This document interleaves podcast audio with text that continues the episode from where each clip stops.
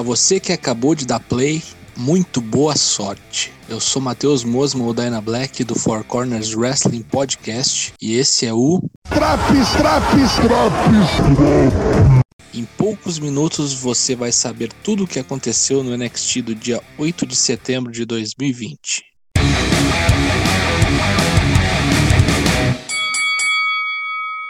Mais uma vez exibido em uma terça-feira, o programa começou em 220 volts, com o combate valendo o título do NXT. Adam Cole contra Finn Balor. Uma luta muito equilibrada, com bonecos bastante parelhos, tanto em tamanho quanto em moveset. Aconteceram algumas coisas loucas na luta, como Adam Cole dando kick-out num coup de grace, talvez o primeiro lutador a conseguir tal façanha. Da mesma maneira, Balor repetiu Johnny Gargano e conseguiu escapar do last shot de Adam Cole sua mais devastadora arma de finalização. Após mais de 20 minutos de batalha, o inesperado final, quando Balor aplicou um Blood Sunday, ou 916 na versão PG, em Adam Cole. Detalhe, foi aplicado da terceira corda, o que é sempre uma receita para dar merda. Por sorte, ninguém se feriu. Balor pinou Adam Cole e é o novo campeão do NXT. No backstage, Balor é cumprimentado por uma pá de gente, incluindo Triple H, o seu mentor na companhia, e até mesmo Adam Cole congratula o seu oponente, com direito a Too Sweet, o pessoal aí de Bullet Club, né? E aquela pose totalmente face de Adam Cole. Balor dá uma entrevista dizendo que foi para ganhar o título que ele voltou pro NXT. Na real, todo mundo sabe que não é por isso, né? Ele não deu certo no main roster, mas foda-se. Ainda no backstage, Robert Stone é entrevistado enquanto caça o tanque de Shots Blackheart, que o atropelou semanas atrás.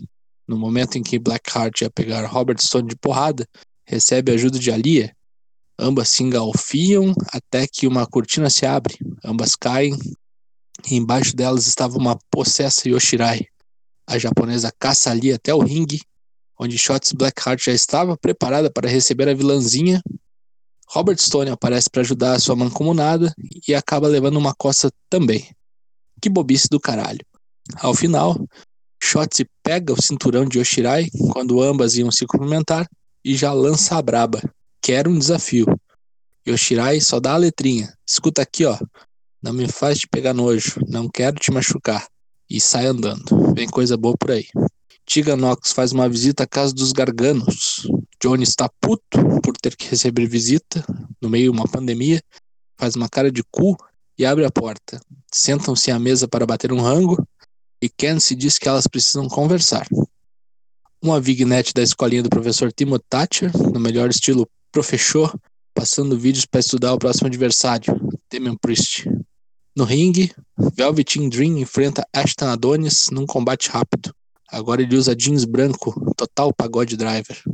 O suspeito vence com um Death Valley Driver.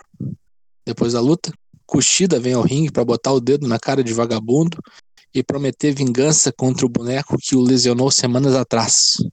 Ele coloca o braço de Velveteen num hoverboard lock, usando o ring post e o sonho berra de dor. Vai vendo. Vignette de Brizango falando sobre os títulos. Rola também um Vignette da Império, chamando Brizango de palhaços e dizendo que eles vão reaver os belts. O duelo revanche está marcado para a semana que vem. De volta à casa dos Garganos, Johnny sai da mesa e Candice e Tegan começam uma discussão sobre quem traiu quem, lembram o lance da pizza com Miaim, gente sendo atravessada em mesa, Tegan colocando a culpa em Johnny pela mudança inesperada de atitude de Candice e por aí vai. Bronson Reed enfrenta Austin Theory após a briga na semana anterior. Melhor pro grandão, que venceu em mais uma bela exibição. Até rimou. Adam Cole, entrevistado nos bastidores, diz que está desapontado pela derrota, mas que venceu o melhor, o Finn Balor.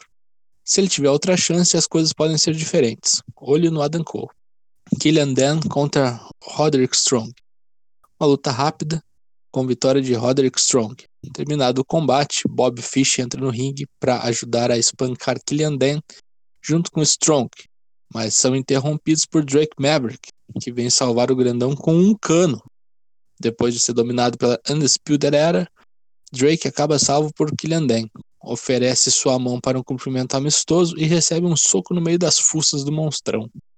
De volta à casa dos Garganos, começa um literal guerra dos sexos driver, com Candice e Tegan fazendo as vezes de Fernanda Montenegro e Palautran, jogando comida uma na outra, como na emblemática cena da novela de 1983. Infelizmente, Tegan não é Fernanda Montenegro. Começa a rir no meio da cena e quase caga tudo. O que já estava ruim ficou pior. Para completar, joga um prato de macarrão em Johnny Gargano. Damian Priest, nosso nobre frei da sapeconagem, dá uma entrevista chamada Timothy de feio, que vai encher tanto a cara dele de porrada que é capaz até da feição do boneco melhorar, porque pior é impossível. Puta que eu pariu. Também convida a repórter para a celebração pós-vitória na semana que vem. Daquele jeito. Luta na jaula é o evento principal da noite. Rhea Ripley contra Mercedes Martinez. Que luta boa, rapaz muitos equipamentos no local, mesa, bastão, cadeiras, derivados. No final, o bem venceu o mal. Rhea Ripley pinou Mercedes Martinez após um Riptide em pouco menos de 15 minutos de luta. Valeu a pena esperar.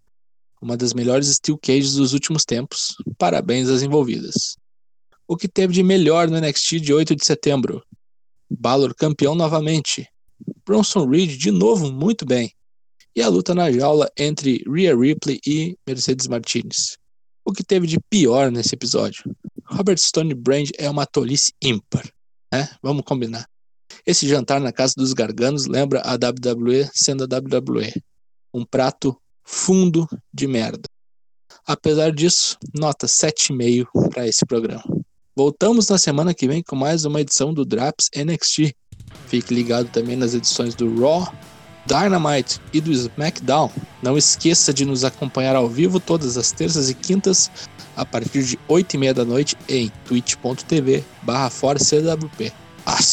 aí,